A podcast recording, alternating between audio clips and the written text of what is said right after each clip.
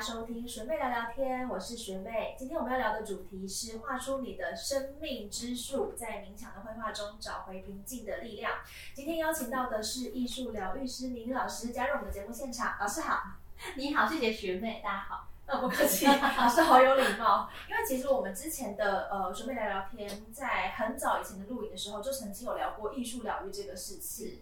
对，那但是艺术疗愈的方式其实也挺多的，包括通过音乐啊，或是画画哦，各种的方式。那林老师也是在从事艺术疗愈有一阵子的工作者嘛，是你可以来帮我们介绍一下嘛，你的艺术疗愈工作。好，我个人的部分，对不对？我个人的部分其实分两块，一块就是单纯的绘画，因为在艺术治疗里面有讲，艺术即是治疗，艺术即是疗愈，因为它就是一个发嗯抒发的过程。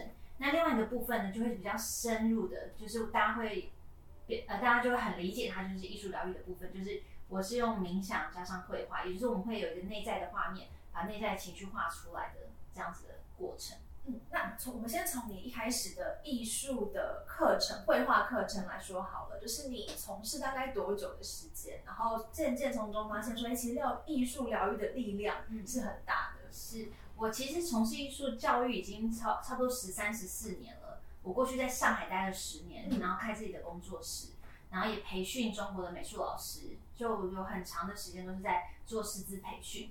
然后我自己开工作室的时候，我的学生是从三岁到成人嘛，所以以小朋友来讲，我就会发现他们来的时候，他们就很安心，因为整个教室其实我现在回想，我就会知道，其实我营造的是一个爱的疗愈场。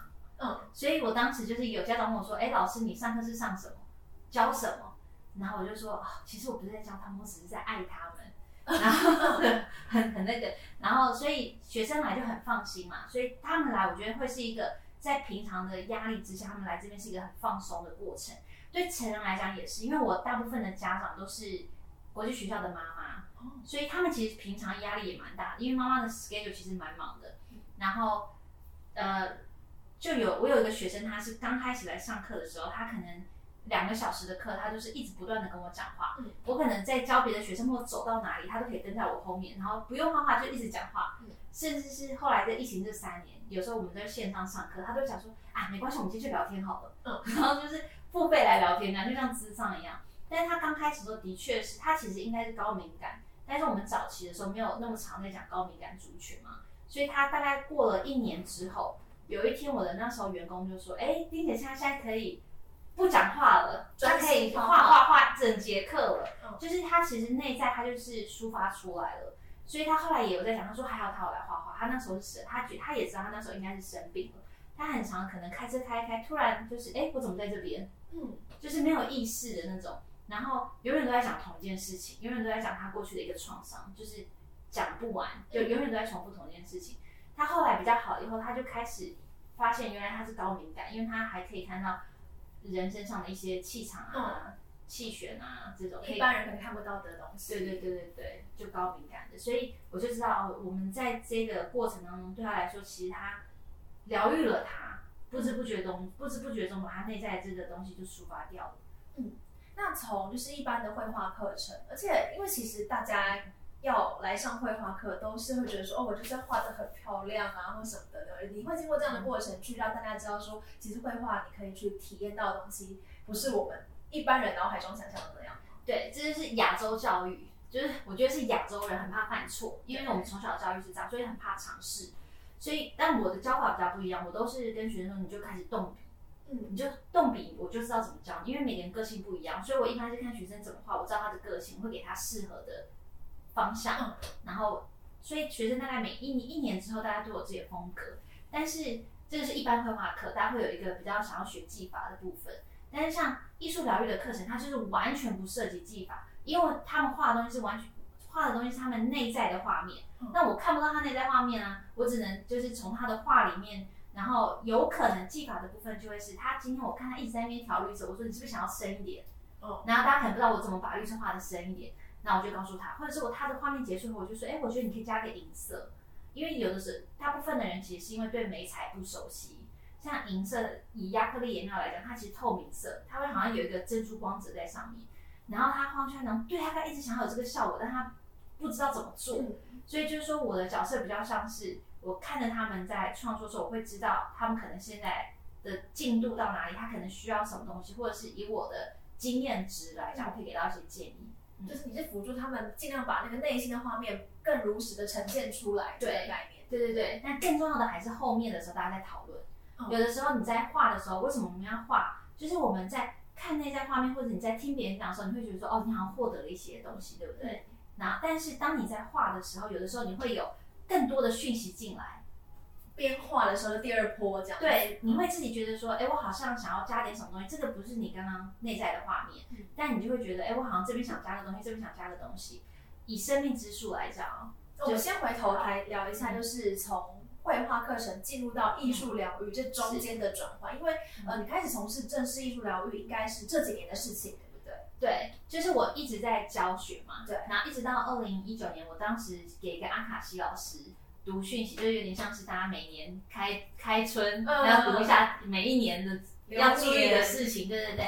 然后当时呢，我忘记老师读的时候是谁出来讲，因为有的时候可能是你的高我啊，有的时候是你的指导灵。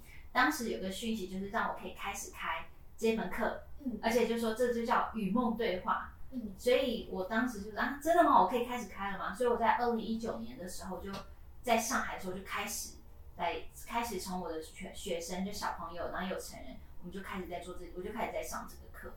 嗯，对，开始与梦对话，然后画出生命之树，这是等于说是与梦对话系列的第一堂课，是这样说吗？可以这样说。嗯，那画生命之树是什么意思啊？生命之树，生命之树是这样，它是我觉得它是代表我们内在的能量，嗯，然后每一个人看到的那个树的状态不一样，所以我们从它内在的画面就可以去理解到，可能他是一个什么样的人，嗯，或者说他目前内在有什么需要被调整的，或他是不是有一些需要被疗愈的部分，嗯。那我们可以透过去调整那个画面，就像改写故事一样，然后透过调整这个画面，那他内在画面被调整以后，他的外在世界的这个频率震动，其实也会跟着改变。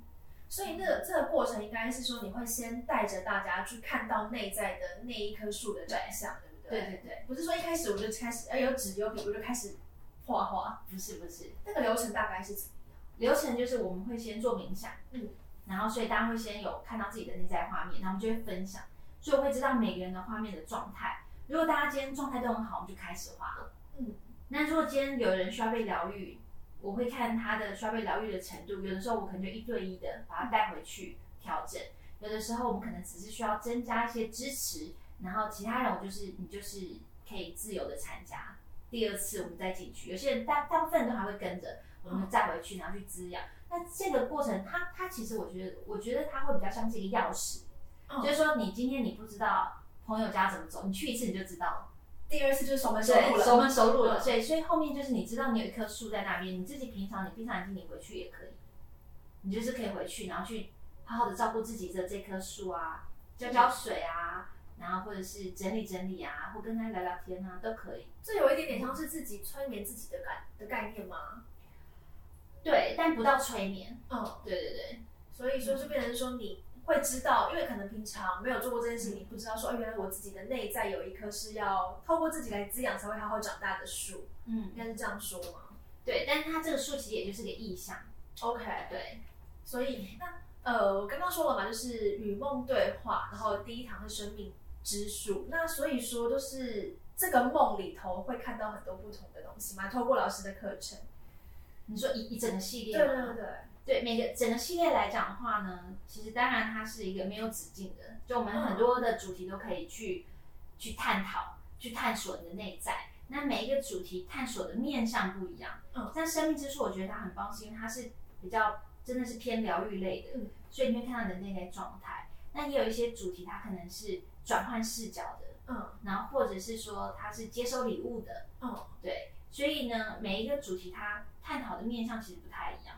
嗯那会有学生说，哎，老师，我想要就是呃，生命更丰盈，赚更多钱，我想要是上相关的与梦对话课，会有这种比较克制化吗？有啊，目前还没有，但是曾经有一次我上与梦那个生命之树的时候，然后那个学生是跟我约玩白玩的，嗯他上完以后他就想说，他以前从来不知道丰盛是什么嗯状态，就虽然我们很常听到人家讲说丰盛丰盛嘛，然后他也听了很多老师的课讲丰盛，可是他其实这个词对他来讲很笼统，嗯，他说，但是当我们在做这个冥想的时候，因为我们有深入大地母亲，然后有很多支持上来，他突然知道什么是丰盛，他感受到那个丰盛的感受。所以就是每个人，其实每个人在那个一样都是生命之树主题好了，每个人其实接触到或感受到的面向不一样。那我们的话，它会像个钥匙，因为我们已经调整好我们的频率了嘛，所以这个话的频率是你已经被调整过，它是一个比较高频率的话，所以它就会变得有点像钥匙。当你要回去，你看到那个话，你很容易就回到那个频率状态，你可以把自己很快就会回到当时的状态。因为在这堂课当中，你已经把自己调整到好的样子，在那棵树里头，对对对对对，看着你就说，哦，我要这样子走，我就会走到那个比较好的样子。对你，你会记得，比如说你，你曾经有开心过，你曾经有伤心过，你知道那什么感觉？嗯嗯。所以当你懂知道的时候，你其实就知道那个门在哪里。所以当你看到的时候，你会知道啊，我当时有这个感觉，你就可以把自己哎，好像能量在提升上来。你自己在从二零一九年到现在开始云梦对话这系列课程中，有没有什么让你印象比较深刻的呃学生或是个案可以跟大家分享？有，曾经就是啊，其实蛮多的。呃，曾经有有一次有一个学生，他是他的他就是进去数出不来，自己的数对，然后那是我也是我第一次遇到，所以我们就试了好多方法，然后他的根深到地下的时候感觉很冷，嗯，然后所以呢，后来我们当然也是做了疗愈，他后来出来以后，他画的那个树呢，就是还有那个藤蔓啊、缠住啊。但他最后把他的人加上了翅膀，拿一个剪刀要去把把那个藤蔓剪掉。也就是我们刚刚讲，就是画面是一件事情，但是你的内在画面是一件事情，但你在画的时候，你还是可以持续着这个疗愈的动作。嗯，然后也有一个就是呃，父母是离婚的小朋友，然后他的树就是很可爱啊，然后很多那种奇思妙想。最后他画了一道锁，锁链那样锁在树上面，然后一个锁扣起来。也就是说，他其实内在是封闭起来了。对。那这样的状态，其实因为在画面上是非常明显的嘛，那我也只能跟家长说，那他就是多来，那我们就是要就多来，他慢慢慢慢慢，他可以把内在的情绪一直表达出来。有的时候，他们把内心锁住的小朋友，他其实表达不出来。嗯。他可能也是活在非常的这个意识层面，就会觉得哦，我 OK 啊，我没事啊，我很好啊。可是他其实内心是已经把自己给锁起来了。所以听起来，这个生命之树的呃学生画出来的东西，都是可以很如实的去呈现。就尽管有些人可能不会那么表达的那么直接，但你从画中是可以看出每个人的状态的。对，都可以。然后，当然也有一个状态是，比如说之前有一个学生，他画的是一个像秋天的大树，嗯，然后我就会说，那你自己觉得？他说他觉得很伤心，因为他是一个好像叶子要掉落的那种季节，他觉得有个忧伤的感觉。但是其实。我就说，但是其实以我的角度来看，我会觉得其实这棵树会让人家觉得很温暖、很丰盛。所以有的时候我们在看的时候，还有一个角度会是你怎么看，你以为的你自己跟别人以看的你，所以这个会是两个角度。所以他可能会在在在这个例子里面，就会变成说，他可能会把自己看，可能投射在他自己的现实生活。但在我的角度来看，其实别人看他会觉得他会是一个很温暖、很强壮、很有力量的人。这个。这个面向可能他自己没注意到的，所以这个也会是一个很好的分享。就是这为什么我们后面我们都更好的部分是大家的分享的部分。所以这样的课程其实通常呃会是个小班制的，不不只是一个人，嗯，跟老师之间一对一的那个过程，对不对？对，一对一当然也是可以，但是如果是人多一点的话，就会有更好这些交流跟互动。对对对对。哎，那林老师你自己有画过自己的生命之树吗？好奇问，有，但是有点久了。对，我也有画过。然后我自己好，我自己前一阵子还回去自己冥想回去看了一下。对，但是每一个时期你看，可能也不一定会是一样的。哦，对对对，我曾经有，我曾经有一个学生，她是妈妈，就是女儿约的课，所以他们是一家人来画画。哦，然后妈妈就说她第一次还没进到树里面，她就看她在照顾旁边的树这样。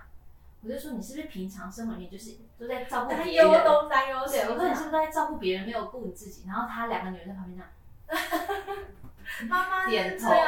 对，对对对对对，就是所以很有趣，就是从那个画面其实都会反映到他们的状态，而且很多时候是会出现一些意想不到的画面，对。那像上完这样的课，画完自己生命之树之后，学生通常给你的反馈都是他们能够把这样子的正能量去延续到他们后续的生活中，对不对？对，而且也有学生是以前曾经是我上海的学生，他们也搬回台湾，然后前阵后来也有参加这个课程，然后他就说真的很不一样，因为你一般画画你很舒压，你就很开心，嗯但是这个课它是真的很深，你真的把里面东西挖出来的感觉，嗯就是深度不一样。你有遇过那种就是他找不到自己数的吗？他有些人会很害怕，我看不到我自己数怎么办？对，这个是很很很很多人会担心，就是觉得怎么办？我看会不会看不到？嗯，其实我有很多个学生跟我超过我忘记几个了，跟我说过他们怎么为什么他们以前可能上别的老师的课看不到画面，但上我的课就看得到。嗯，然后呢，我有一个朋友，他是也是高敏感的体质的那一种，就灵性体质的，然后他也是曾经跟我讲过说，哎、你都不用变声音，你就这样讲话我就进去就有画面呢。他说他他的他是说他觉得我的声音可能是带天赋。然后我那天呃，就这次端午连假的时候，我遇到另外一个加拿大的灵性老师，然后我们就聊天嘛，然后就讲我在做什么。他就说你的声音可以跟对方的灵魂沟通。他说我的声音一讲就很有画面。他说因为你的声音可以跟对方的灵魂讲到对方灵魂，就是可以让对方灵魂听到这样。丁老师，你应该自己要开一个 podcast 的 节目，透过声音造福大家。我其实有一个，啊，你也有是是是百年没更新。哦，所以说，那你平常你的那个节目内容主要都会聊什么话题啊？我其实是录一些自己想听的冥想。哦，就是因为我们平常有时候你冥想你要用听的嘛，对你你你没办法自己一边看书一边讲，因为你就是要放空，让你的潜意识去，你一用脑你就没办法进到那么深层的放松。所以我一刚开始是录一些我自己想听的，但因为后来工作太忙了，就荒废了，啊就没有继续录下所以就去。继续录了。但是就是在那个，比如说什么 Apple Music 之类的 Spotify 可以搜寻到可，以搜寻到，但音质可能有点差。但可以听，然后跟着一起冥想。可以可以可以，那你要你愿意跟大家分享？可以啊，叫应该叫柠柠 meditation，就是柠冥想，哦柠檬的柠，柠檬的柠，对冥想。想要跟着老师还有天赋的声音一起进入冥想的世界，或许可以搜寻来体验。那我这样就要更新了。对，你要努力更新。我们是我们这个学费聊天是两周更新一次 啊，好好好给你一个参考。好好，谢谢。好吧，林老师，那你自己知道你的声音是有天赋的吗？你觉得？我其实以前不知道，但是以前就会有，也很多人会说，哦，你的声音很好听。对。但是我是一直到我后来开始做催眠疗愈，然后我带我朋友，而且主要是因为他他们本身是敏感体质嘛，嗯，所以他们直接给我的反馈，才让我真的很知道这件事情。要不然刚开始学生问我说，为什么我上别的老师的课我没有画面，我上你的课有画面？那我就会说，哦，可能就是频率吧。我觉得可能是人跟人之间的频率可能比较接近或怎么样的。但是经历了，就刚好最近又一个老师讲，我就觉得啊，那真的是可能是这个方面，对对对却比较容易去感染到其他的生命，这样有可能，对而且其实你听起来就是，当然一开始是从事艺术工作，但同时你都一直对灵性这个领域是有在涉猎的，对不对？是。可以分享一下这一块吗？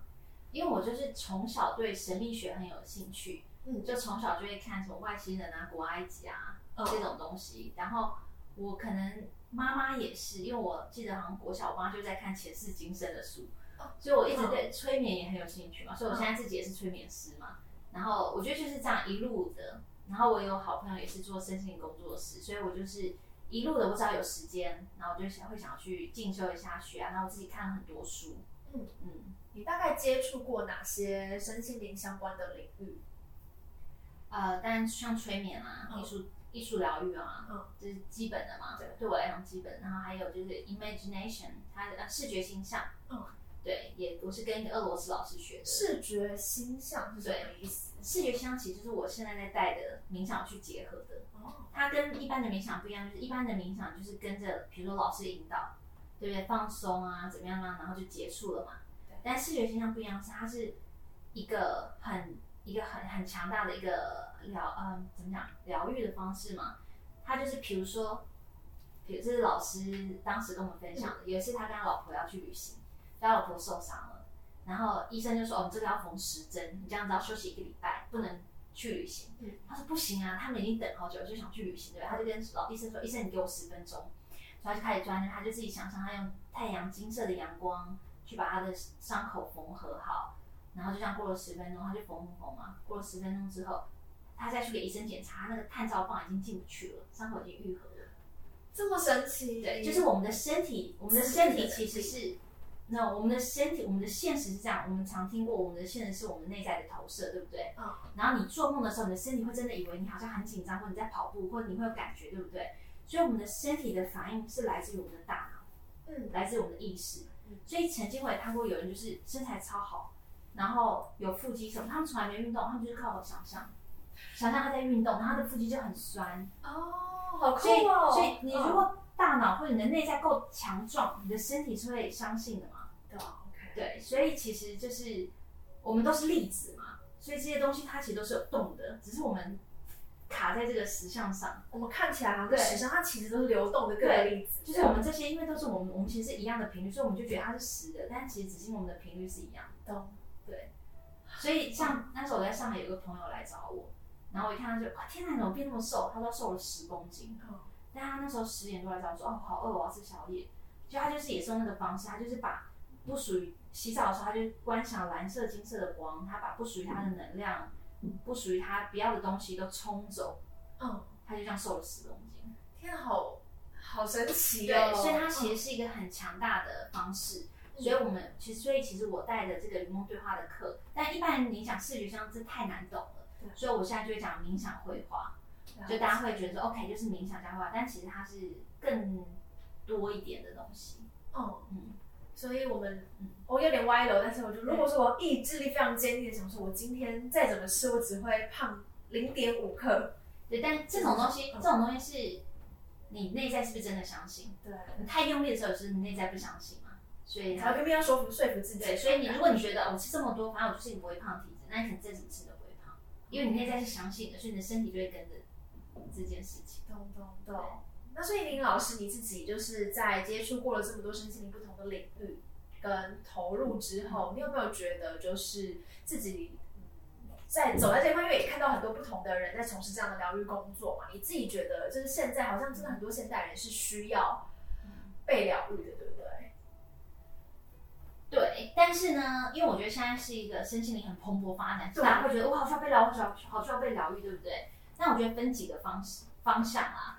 一个是曾经有一个老师告诉我，什么疗愈没有什么事情需要疗愈的。你小时候吃鱼被鱼刺卡住，你会一辈子你就说我不想要疗愈，我好怕吃鱼，我会被鱼刺疗卡住吗？不会嘛。所以他就觉得说这些都是假命题，你就是活在当下，这样子好像也没错。嗯，就是我觉得有的时候，当然我觉得就是呃，就不能太过。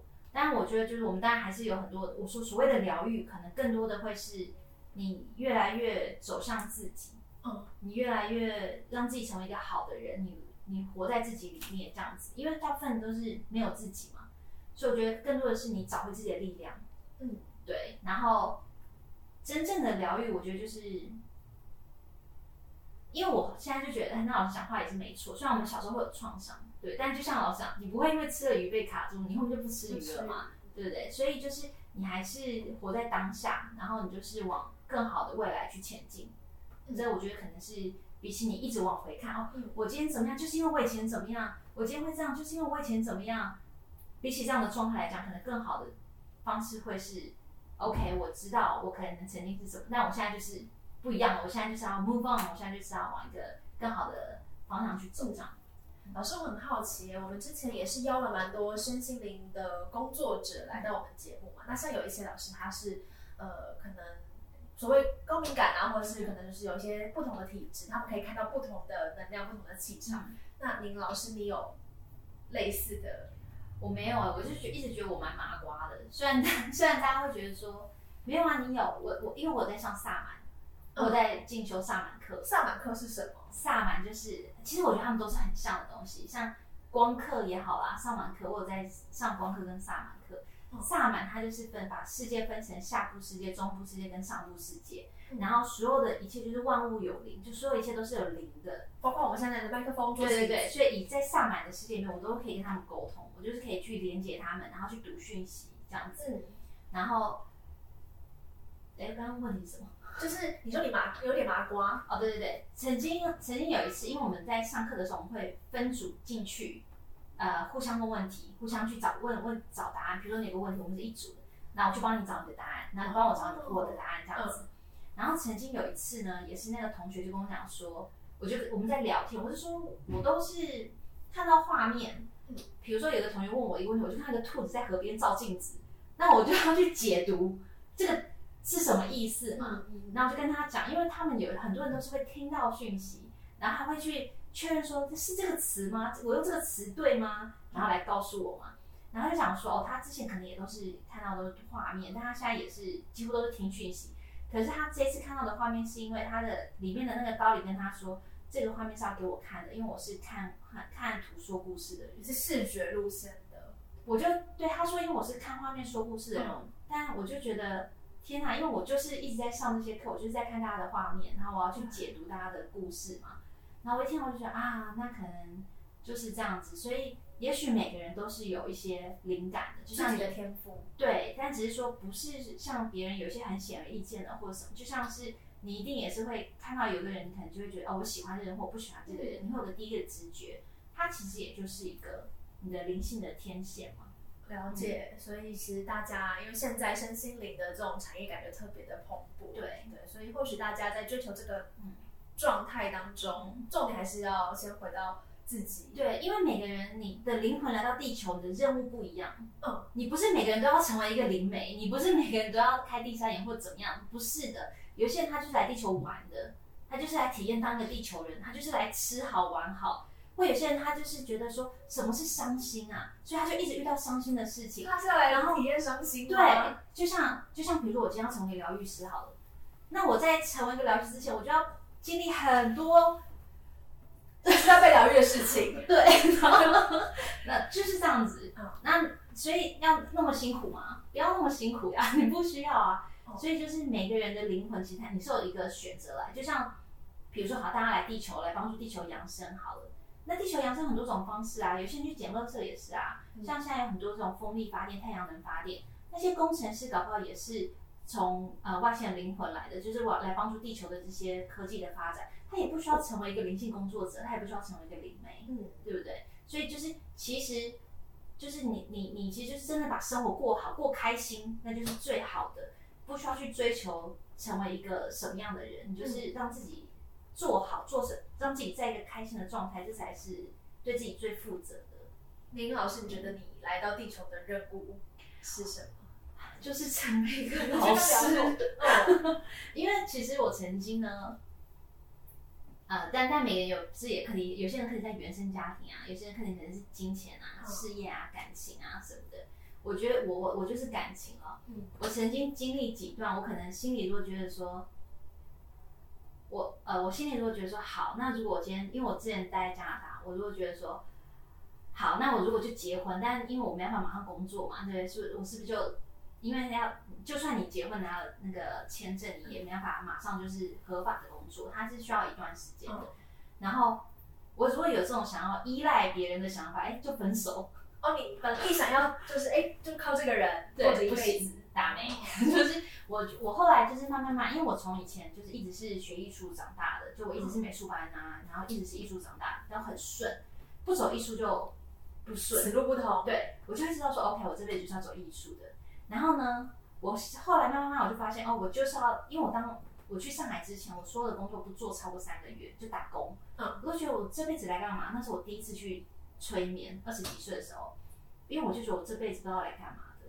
然后后来我去了上海以后，第一份工作做了五年，我就发现，OK，那这就是我我赚我要做，而且我很有热情，我上课的时候都非常开心，就是我觉得我很幸运做的是自己喜欢的事情，所以我就知道这就是我的职业，我可能就是要教教学，要分享我的知识这样子。所以艺术疗愈这件事情，可能就结合了以前这些成长的经验嘛，然后一直到现在，除了艺术方面，我也知道我就是要往疗愈这件事去走。尤其是我在上这个云梦对话的课，就艺术疗愈的课，我每次上完以后，我就会觉得这件事情就是太对了，这就是我要做的事情。就是当你做一件事情对的时候，你心里其实会有个声音告诉你说：“对我现在就是我这件事情就是我要做的，这件事情真的是很棒的事情。”而且我也可以看到学生在课堂上他们收获到什么，就会觉得很踏实的在做着自己想做的事情那种感觉。对你心里就会有个圆满的感觉。嗯。对，这就是丰盛吧？这也是丰盛。我一直是蛮丰盛的人，对，一直觉得自己是蛮丰盛的。好啦，今天很开心林老师可以加入我们的节目。那节目的最后，还是希望老师呢也可以就是利用这个机会，那也跟我们的听众啊分享一下，因为有时候因为你毕竟是在艺术疗愈这一块从事很久的工作者嘛，有没有什么建议啊，可以大让大家可以在家里自己疗愈一下的？好，就是我觉得，就当然材料有很多种，嗯如果只是一般在家，我其实觉得不需要特别去买什么材料。好那如果一般家里你有笔也好，蜡笔也好，蜡笔还蛮好，是因为它很多颜色，所以你可以选你要的颜色。如果你把你每一次的画留下来的话，其实久了你会看到你可能内在有些能量的变动，你是看得到的。那蜡笔是因为它画的时候你要用力，所以如果你是因为有情绪的话，这个是很好的一个发泄的管道。比如说你今天觉得哦压力好大，你就画一个压力，或者哦失恋好伤心，我画一个心碎之类的，就是你可以自己设定一个你今天的情绪，然后就是随意的画，你可能就是画简单的线条也好，画色块也好，什么都可以。然后呢，像我自己呃更常用的可能是水彩，嗯，然后我现在很喜欢的是看到那个颜色在水上面炸开的样子。所以如果有看我的 Instagram，就发现我最近的画基本上都是水彩，然后我就会在那个里面，我其实是没有预设我要画什么，我可能今天就拿了个颜色，我就先画画一笔，可能是直线，可能是一个圆，画完以后我再看，哎，我现在又想加个什么，我想加个什么，就是一边画一边加，一边画一边加。对我来讲，它这个是一个梳理我内在思考的一个过程。有的时候，虽然我是在画的时候是放空，但其实在这个过程当中，有可能我本来一些卡住在思考的一些事情，这张画画完以后我就通了。嗯嗯，画给自己看，然后也不是说要特别画给谁看的，这个时候是可以回到自己内心的状态。对，这些画其实都不是给别人看的，所以你就真的只是你自己内在的一个呃情绪啊、能量的流动。嗯，对，所以也非常推荐给我们的小姐姐们，如果说你有一些情绪想要舒压的话，不妨拿起画笔来试试看。对对对，这也是我自己很好的整理自己，跟我疗愈的时候也是这样子在帮自己。非常感谢林老师今谢谢天学妹对来到我们的节目，那未来也期待可以在林老师的哎您 invitation 吗 Ni meditation，你 meditation 对对对，的的节目当中，听老师带来更多很棒的关于冥想相关的主题分享。好，谢谢。好啦，那也提醒大家，就是要点开下一集之前呢，记得为自己泡杯热茶，那找个舒服的位置，再跟我们一起聊聊天喽。谢谢老师，谢谢你，拜拜。拜拜。